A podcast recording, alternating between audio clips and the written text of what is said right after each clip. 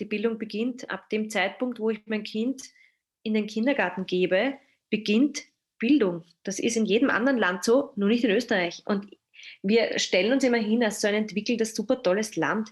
Und dann schaffen wir es nicht, unsere Elementarpädagogen und Freizeitpädagogen ordentlich zu bezahlen. Aber ah, das kann es eigentlich nicht. Es kann es einfach nicht sein.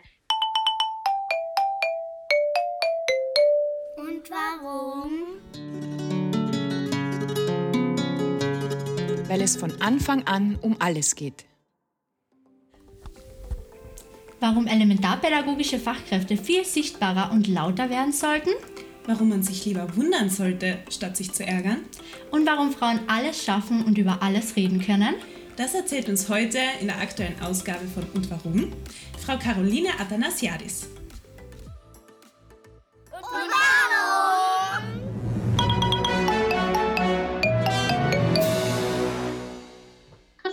Athanasiadis. Wir dürfen Sie herzlich willkommen heißen bei unserem Podcast Und Warum. Vielen Dank für Ihre Zeit. Wir Sehr möchten Sie jetzt nun mal für unsere Zuhörer vorstellen. Sie sind nicht nur Schauspielerin, Sängerin, Kabarettistin, sondern auch Choreografin. Also man kann sagen, die Entertainerin schlechthin. Sie sind auch noch Teil einer vierköpfigen Familie. Und wie wir gestern auf Instagram entdecken konnten, sind Sie zurzeit mit Ihrem Leben sehr glücklich. Haben Sie vielleicht ein paar Tipps oder Tricks, wie man denn glücklich durch den Alltag gehen kann? Das erste ist einmal, ähm, mein Lebensmotto hat mir das sehr geholfen, das ich seit ein paar Jahren habe und das lautet nicht ärgern, nur wundern. Mhm. Das ist ganz, also wenn, und wenn man versucht, wirklich nach diesem Prinzip zu leben, dann ist es leichter. Und dann äh, merkt man, dass, dass viele Probleme, die sonst extrem groß zu sein scheinen, eigentlich gar nicht so groß sind. Also wie gesagt, wenn man eine Schularbeit verhaut, ist das Leben vorbei. Das ist mhm. wirklich wichtig, aber natürlich das kommt auch erst mit dem Alter, muss ich ehrlich sagen. Es gibt einfach dann, die Prioritäten verändern sich und man merkt, dass viele Dinge nicht so wichtig sind, die ich früher vielleicht extrem wichtig empfunden habe. Und das ist eigentlich ähm, ein, ein, guter Weg. Also wenn man sieht, dass, dass die eigenen Probleme vielleicht gar nicht die größten sind, ja, dann, dann erscheinen sie irgendwann klein und dann dann denkt man überhaupt nicht mehr so viel an die Probleme überhaupt. Ja, und dann, dann ist man glücklich. Aber wenn man keine Probleme hat, dann, dann geht es einem gut. Ja? Ich meine, das heißt jetzt nicht, dass mein Leben perfekt ist, darum geht es gar nicht. Aber ähm, es geht einfach darum, dass ich mich nicht mehr so schnell aus der Ruhe bringen lasse vor, von irgendwelchen Kleinigkeiten. Also das ist, glaube ich, ganz gut, wenn man sich das ein bisschen vor Augen hält. Nicht ärgern, nur wundern. Ja, das ist ein schönes Motto, ja. Und, Sie haben auch, wie man sehen kann, zwei Kinder, die Sie aber auf Instagram und Social Media überhaupt raushalten. Wie alt sind denn Ihre Kinder überhaupt und geben Sie denen auch das Lebensmotto von Ihnen nicht ärgern, sondern wundern mit und wie nehmen die das so auf? Also die können das noch nicht so gut, weil mein Fünfjähriger, der ärgert sich wegen, wegen jeder Kleinigkeit, klarerweise, aber er ist einfach noch zu klein. Also wenn er mal nicht Fernsehen darf, dann ist das für ihn gleich der Weltuntergang. Ähm, der Große ist da schon cooler, muss ich sagen. Der, der weiß, wenn die Mama was sagt, dann sollte man sollte man darauf hören, weil ich bin eigentlich eine recht strenge Mama. Aber ich bin nur bei, bei, bei ein paar Sachen sehr streng. Ja? Also es gibt ein paar Sachen, da, da, mag ich nicht, dass gejammert wird. Also ich mag nicht, dass beim Fernsehen gejammert wird oder wenn jemand, wenn es um Süßigkeiten geht und sowas. Äh, sonst kann man mit mir über alles reden, aber da, ja, das, das sage ich Ihnen immer, deswegen braucht man sich nicht aufregen, ja. Also wenn man, nur weil man nicht fernschauen darf. Und das haben sie also ob sie es ganz verstanden haben, weiß ich nicht. Sie wissen es auf jeden Fall. Also zwölf und fünf sind eben meine. Aber der mhm. Grund ist schon weiter. Und wie ist das so mit der Hauptrolle als Mutter im Alltag? Wie kriegen Sie das überhaupt zeitmanagementmäßig hin? Und, oder ist das einfach Multitasking-Fähigkeit von Ihnen? Also ich glaube, das kann jeder. Es ist wirklich nur ein reines ähm, wie soll ich sagen, eine, Organisation, eine Organisationssache ist es, ja. ja. Ähm, ich lebe Gott sei Dank in einer Zeit, wo mein Mann genauso viel übernimmt im Haushalt wie ich, wenn nicht sogar mehr. Also ich habe ja einen mhm. Jackpot, das kann ich nur jedem empfehlen. Ähm, und da gibt es auch kein, ah, jetzt habe ich das gemacht und jetzt musst du aber das machen. Und es gibt diese Spielchen nicht, sondern mal habe ich mehr Zeit, mal hat er mehr Zeit und dann übernimmt er das oder ich übernehme das. Also das wird auch nicht so verlangt vom anderen, weil es einfach in, in jedem Leben anders stressig ist, ja. Das, das ist ja ganz normal. Oder mal geht es dem einen gut und mal geht es dem anderen besser. Und dann kann der sagen, ja, das schaffe ich heute. Oder es ist aber auch in Ordnung zu sagen, nein, heute wird nichts mehr weggeräumt. Wir setzen uns jetzt einfach nur aufs Sofa und machen gar nichts. Und ich finde, das muss man auch lernen, dass man nicht alles sofort machen muss. Ja, mhm. natürlich dieses, was du heute kannst besorgen, das verschiebe nicht auf morgen. No, eh, das wissen wir eh alle.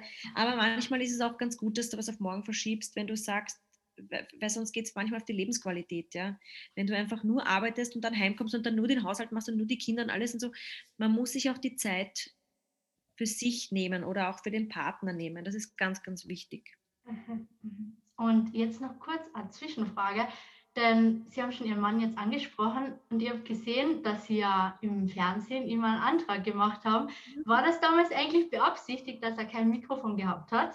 Ja, es war, es war ja nicht, ähm, also es war nicht so geplant, es war bei meiner mhm. Premiere, habe ich das gemacht und da habe ich zu meinem Manager damals gesagt, du, es kann sein, dass ich vielleicht äh, meinen Freund fragen werde, ob er mich heiraten will und er so, oh Gott, okay, mh, äh, ja, schauen wir mal, mhm. äh, ja, ob du das machst und dann habe ich, weil ich habe geplant, mit ihm eine Zugabe zu spielen, weil er ja Gitarrist ist mhm.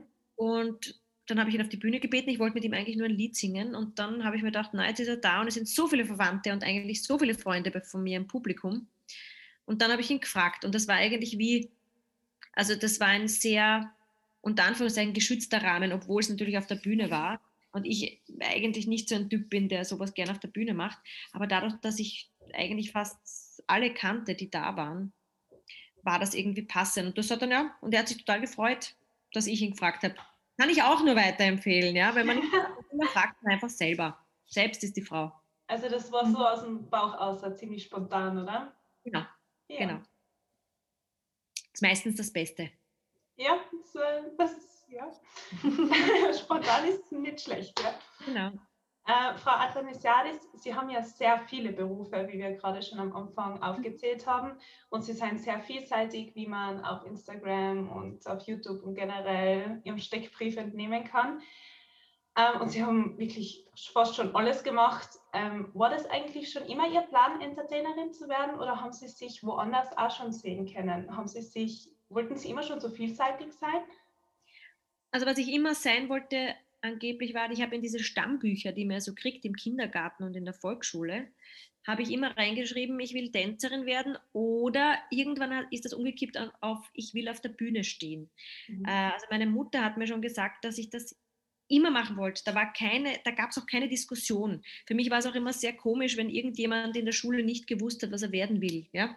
Obwohl ich jetzt mal, also merke, dass es eigentlich umgekehrt die Regel ist, ja? dass viele nicht wissen, was mache ich und wohin gehe ich und was interessiert mich. Für mich war das immer klar. Ich war auch immer der Pausenclown, immer in der Schule, in der Klasse. Ich habe mich auch immer mit den Lehrern angelegt, das war immer ich, weil ja, ich habe halt immer meinen Mund aufgemacht. Ja, ich konnte selten still sein, aber sie konnten mir nichts anhaben, weil ich so gut war in der Schule. Das war immer, das ist halt immer, das ist halt immer blöd, wenn man frech ist und dann nichts macht. Also ich war schon immer doch interessiert, auch an der Schule, aber mich hat die Bühne sehr interessiert. Aber wenn ich das nicht geschafft hätte, habe ich mir gedacht, dann könnte ich ähm, also ich habe schon überlegt, an der Uni zu inskribieren, einfach mal aus Spaß, hätte ich dann ähm, Astronomie hätte mich interessiert. Mhm. Aha, ja. Weltall und so. Das war, aber als zweiten Beruf hätte ich mich nur in der Gastronomie gesehen. Also mein Vater kommt aus der Gastronomie ja. und ich glaube, er dann einfach mehr als Köchin oder als Kellnerin? Ja, oder?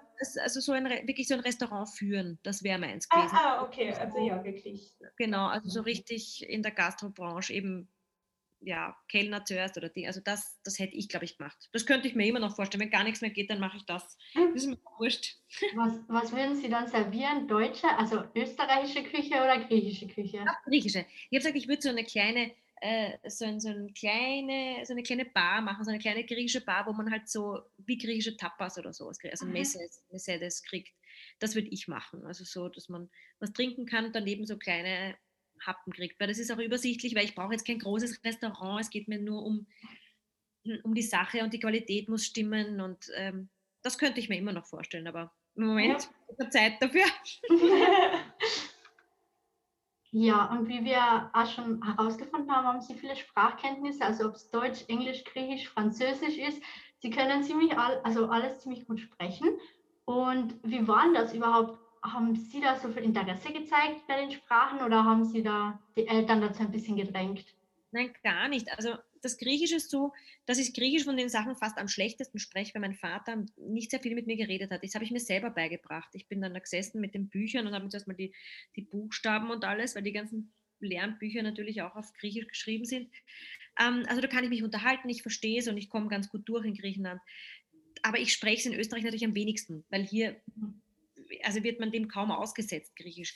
Ja. Also Englisch und so, war so Englisch, Französisch hat mich schon sehr früh interessiert, weil ähm, ich die Musik sehr gern mochte. Ich mochte äh, Jacques Brel und Edith Piaf und ich wollte die Texte einfach verstehen. Und ich habe es dann in der Schule auch gehabt und habe das wahnsinnige Glück gehabt, eine unglaublich tolle äh, Französischprofessorin zu haben.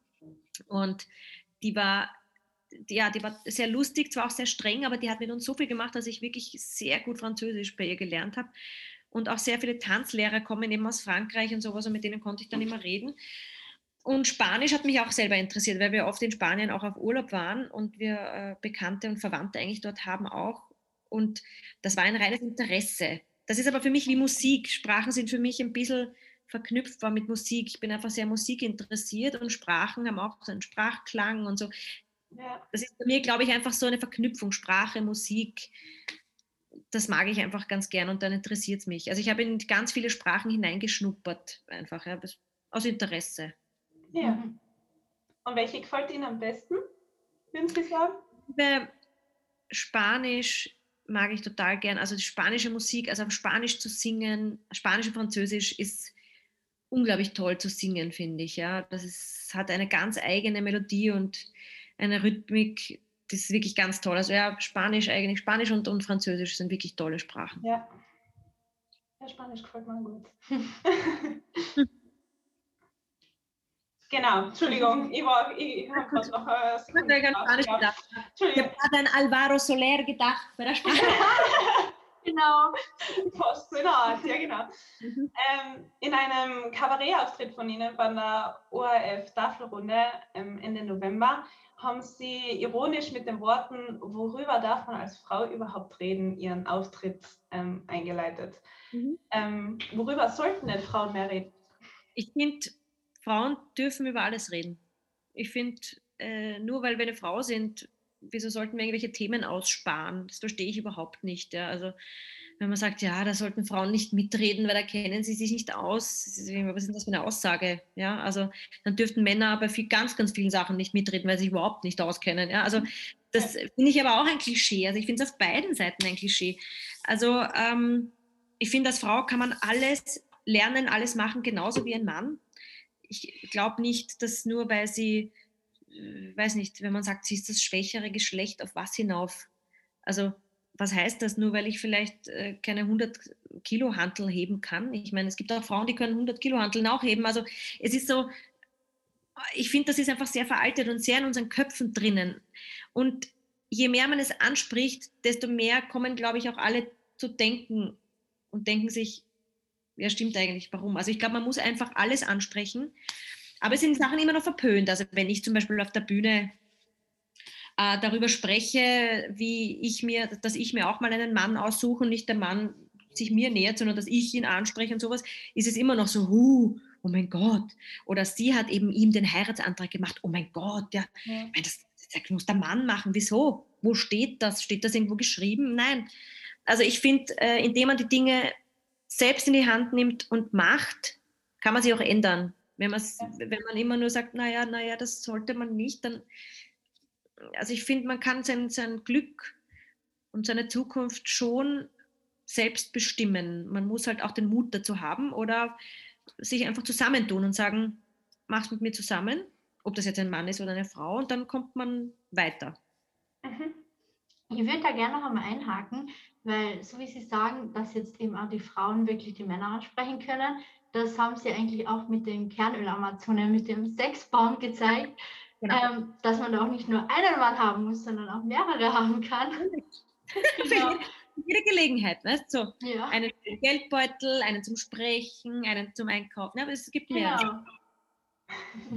Also das kann man sich schon nehmen. Ja. Naja, das ist natürlich überspitzt auf der Bühne, äh, um zu zeigen, wie lächerlich das eigentlich ist, dass wenn man sagt, ein Mann, der mehrere Frauen hat, ist ein Frauenheld und wow und voll der tolle Typ. Und eine Frau, die mehrere Männer hat, ist eine Schlampe. Also, also, hä? Ich, also, also, das, das müsste dir ja eigentlich der reine Menschenverstand sagen, dass es ja komplett unlogisch ist. Ja? Ich finde beides äh, nicht, also nicht in Ordnung, wenn man zum Beispiel sagt, ich habe zehn, zehn Männer nebeneinander. Ja? Ich meine, finde ich jetzt nicht okay, aber für mich finde ich das nicht okay. Ja? In arabischen Ländern ist es normal, dass man sagt, man hat zwei, drei oder vier Frauen und die kommen auch miteinander aus. Das ist eine andere Kultur, das ist wieder was anderes. Aber wieso ist eine Frau schlechter, wenn sie wechselnde äh, Sexualpartner hat, als der Mann, der wechselnde Sexualpartner hat, ja? Ob der das mag, ob sie das mag, sei dahingestellt. Aber ich kann sie doch nicht einfach deswegen nur pauschal, ist der eine super und, der, und die andere scheiße. Also das geht für mich überhaupt nicht, ja? Das ist für mich einfach unlogisch. Ja. Also, nie einreden, ja, irgendwie, dass ihr äh, schlechter seid oder irgendwas, wegen egal was. Nein, nein. Das ist, man, man, man soll immer, ich finde, man muss äh, fair bleiben anderen Menschen gegenüber. Man muss sie anhören, man muss die Meinungen anhören. Ich muss nicht der, der Meinung von ihnen sein, aber ich kann sagen, gut, das ist deine Meinung. Ja. Ich muss mich nicht überreden lassen, aber ich kann mich überzeugen lassen, natürlich. Ich kann auch Kompromisse eingehen, aber ich muss mich nicht überreden lassen. Aber das heißt noch lange nicht, dass der oder ich ein schlechterer Mensch bin oder dass man deshalb nicht befreundet sein kann. Ja, das ist ganz, ganz wichtig, finde ich. Und Mhm. dann wäre das, das Miteinanderleben eh schon viel einfacher, finde ich. Ja. Ja. So, und jetzt tun wir mal das, was wir Frauen natürlich angeblich am besten können. Über Kinder reden. Sehr schön. So wird schön eingeleitet. Ist es eigentlich von Ihnen eine bewusste Entscheidung gewesen, Ihre Kinder auch aus der Öffentlichkeit oder von den sozialen Medien rauszuhalten? Ja, das war definitiv eine, eine Entscheidung. Ähm, weil nicht jetzt, weil ich mir denke, wie in anderen Ländern, dass sie verfolgt werden oder entführt werden oder sowas, ja. Aber ich möchte, dass sie selbst entscheiden, Mhm. was ich preisgebe und was nicht. Ja. Ähm, also die Fotos, die ich pose, sind eben wirklich nur Körperteile oder wirklich eben jetzt wie gestern zum Beispiel die Umarmung mit meinen beiden Kindern. Ja, aber es ist trotzdem intim. Ja, ich möchte, dass sie selbst entscheiden können. Ich gehe auf TikTok oder ich gehe auf Instagram, das kommt eh früh genug. Eh Ja. Aber dann müssen sie ihren eigenen Account haben. Ich möchte auch, dass sie, dass sie lernen, damit umzugehen, ja. Und ich will nicht, dass ich irgendwelche komischen Fotos da, wo sie vielleicht in der Windel irgendwo oder gerade weinend oder schreiend irgendwo, ich meine, da denke ich mir, das ist, finde ich in Ordnung. Das Internet vergisst nichts und dann Ja, findest du ja. irgendwann äh, und dann sind sie mir vielleicht angefressen wegen sowas und das abgesehen davon, das finde ich, das gehört auch nicht in die Öffentlichkeit. Das kann jeder wissen, ich habe zwei Kinder und was die machen und wie die sind und so. Aber ich muss jetzt nicht den Lebenslauf von ihnen ausbreiten. Es ist, ich meine, interessiert ja auch niemanden jetzt so wirklich. Also Ja. ja, also das war eine bewusste Entscheidung. Mhm. Und wenn wir jetzt nochmal auf die Tafelrunde zurückgehen, Sie haben das so schön über den Kindergarten, der eben geschlossen war, erzählt. Da hat uns sehr interessiert, war das eine echte Geschichte? Ist das wirklich passiert oder war das nur Teil des Auftritts? Nein, das war Teil des Auftritts, aber das ist, ähm, ich habe einige also Elementarpädagogen, die also mit mir befreundet sind. Ähm, und ich habe das schon nicht nur in der Pandemie, sondern davor schon mitbekommen, dass einfach die Zustände nicht in Ordnung sind, ja, wie sie bezahlt werden. Und ich habe auch die Fluktuation mitbekommen, wie, wie viele weggehen, obwohl sie das eigentlich sehr gern machen, aber sie sagen, da können sie nicht leben davon und so. Und das finde ich wirklich bedenklich. Ja. Ich finde bedenklich, dass bei uns bei der Bildung so gespart wird äh, und dass bei uns die Bildung überhaupt erst in der Volksschule beginnt, in den Köpfen. Ja. Das stimmt aber einfach nicht. Die Bildung beginnt ab dem Zeitpunkt, wo ich mein Kind in den Kindergarten gebe, beginnt Bildung. Das ist in jedem anderen Land so, nur nicht in Österreich. Und wir stellen uns immer hin als so ein entwickeltes, super tolles Land. Und dann schaffen wir es nicht, unsere Elementarpädagogen und Freizeitpädagogen ordentlich zu bezahlen. Ah, das kann es eigentlich nicht. Es kann es einfach nicht sein. Und das war für mich eine überspitzte Art und Weise zu zeigen, was macht ihr, wenn der Kindergarten zu ist? Was macht ihr, wenn es den nicht mehr gibt? Ich glaube, man muss die Leute darauf aufmerksam machen. Und ich habe eben gesagt, ja, sperrt mal den Kindergarten zu. Und zwar nicht Samstag am Nachmittag geht es demonstrieren. Ja? Ihr müsst einfach von Montag bis Freitag einmal sagen, so, und der Kindergarten ist zu, einfach jetzt, weil es nicht mehr geht.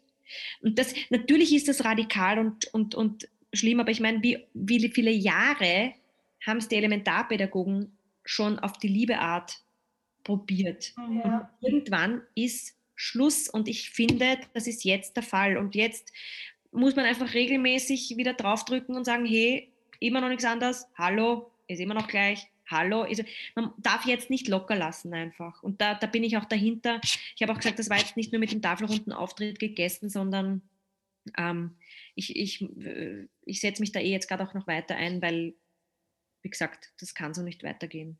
Ja, es ist auf jeden Fall sehr ermutigend, wenn wir auch wissen, dass ähm, ein paar bekannte Persönlichkeiten also hinter uns stehen. Und ja. ähm, es bewegt auch sehr, dann weiterhin zu diesen Demos zu gehen. Es war, glaube ich, Unbedingt. Es war jetzt, ja. da war ich eh auch äh, auf der Demo und habe auch gesprochen. Das ist ganz, ganz wichtig. Ihr müsst wirklich auf euch aufmerksam machen und ihr müsst, das ist auch, was ich gesagt habe, die, die Eltern auf eure Seite bringen, weil die Politik hat Angst vor den Eltern. Ja, es ist ja, die, das Bildungswesen und sowas, die Eltern sind immer mächtiger geworden, sei es dahingestellt, ob das auch gut ist oder nicht. Aber wenn ihr die Eltern habt, ja, die euch da unterstützen, dann muss sich was ändern. Ja, weil wenn die auf die Barrikaden gehen und sagen, hey, so läuft es nicht mehr und wir können nicht mehr in die Arbeit gehen und das geht nicht mehr und sowas. Also man muss sich Unterstützung suchen. Man muss einfach sammeln, sammeln, sammeln, schauen, wer hilft, wer hilft, wer hilft und dann immer wieder laut auf die Kacke hauen, sage ich jetzt mal. Mhm. Also würden Sie auch dem Statement zustimmen? Wir haben nämlich auch ein Podca eine Podcast-Folge mit Manuel Rubey gemacht und der hat eben gesagt, Elementarpädagogen sollten so viel verdienen wie Professoren an der Universität. Ja, mindestens. mindestens. Weil ganz ehrlich, ein Uni-Professor, der stellt sich da vorne hin und dem kann es, nicht dem kann es, ganz vielen, und es gibt auch viele Ausnahmen, ich will jetzt nicht alle über einen Kamm scheren, stellen sich da hin und dem kann es eigentlich scheißegal sein, wer ihm zuhört, weil es ist die Prüfung und wer bei der Prüfung durchkommt, der kommt weiter und wer nicht, der fliegt einfach durch. Und da ist man eigenverantwortlich. Die Geschichte hat sich erledigt. Ja, so. Mhm. Es ist nicht jedem Lehrer wurscht. Also ich will jetzt wirklich nicht, es gibt auch wirklich tolle Uniprofessoren und auch tolle Lehrer und alles. Aber ein Elementarpädagoge kann nicht reingehen ins Ding und sagen, so, jetzt mache ich mir mal einen Kaffee, ah, spielt mal 25 Kinder von 1 bis 6, kein Problem, macht halt Und dann, wenn es Mittagessen gibt, dann sagt es mir, aber dann bin ich mit der Zeitung fertig. Ich meine, das funktioniert einfach nicht. Ja? Die, und jeder, der einmal auf mehr als zwei Kinder aufgepasst hat, und ich rede von zwei, ja, mhm. auf zwei Kinder aufgepasst hat, der müsste eigentlich sagen, um Gottes Willen, bitte, ich, ich, ich, kann das gar nicht zahlen, was das wert ist, dass ihr euch noch beschäftigt mit den Kindern. Und ich rede jetzt nicht nur von Aufpassen, aber wir sind da, wo sie sagen, sie können eigentlich nur mehr Schadensbegrenzung machen, weil wie willst du dich denn individuell mit einem Kind befassen?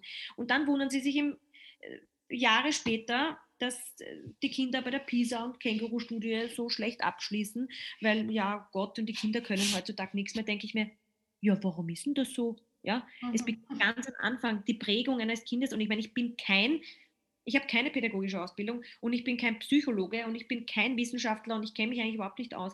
Aber irgendwie sagt mir doch mein Hausverstand, dass ein Kind bis zur Volksschule eigentlich schon fertig ist in der Person Persönlichkeitsentwicklung. Du kannst dann natürlich noch ein bisschen führen.